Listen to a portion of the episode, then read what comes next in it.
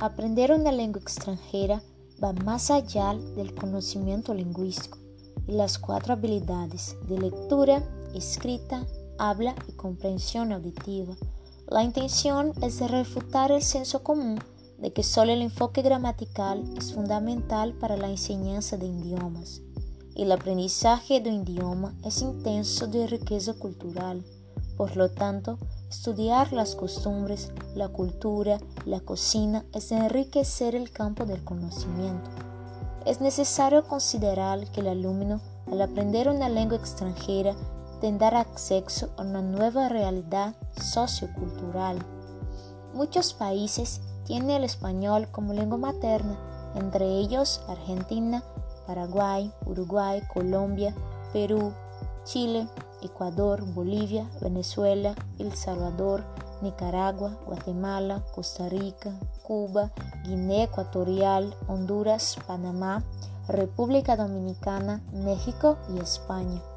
Estos países tienen mucha historia y cultura que deben ser estudiadas por los estudiantes. Voy a presentarles algunas características de algunos países hispanohablantes.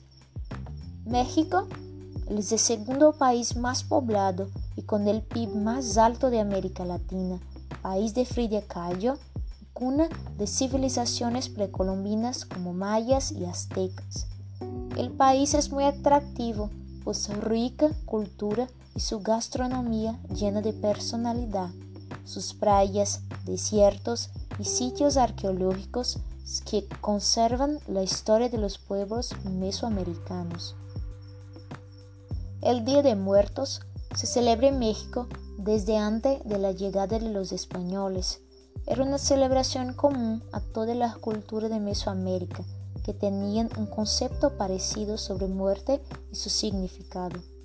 Con la llegada de los españoles, la fiesta se hizo mestiza y sumó nuevos elementos y significados católicos.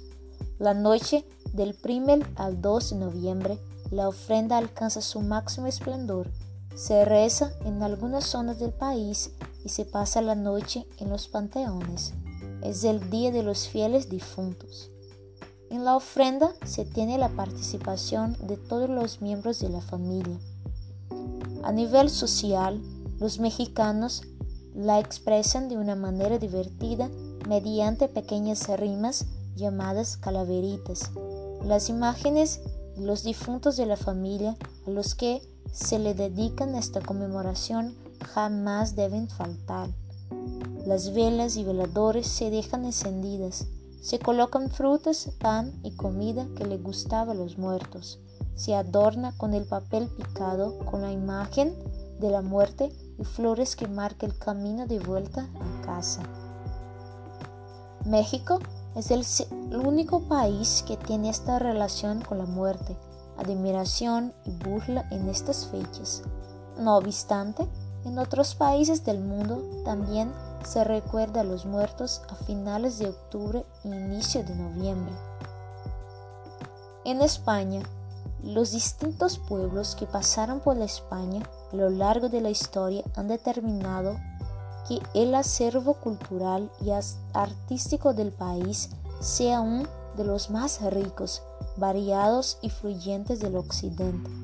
En España, la corrida de toros es un espectáculo que consiste en lidiar varios toros, a pie o a caballo, en un recinto cerrado para tal fin.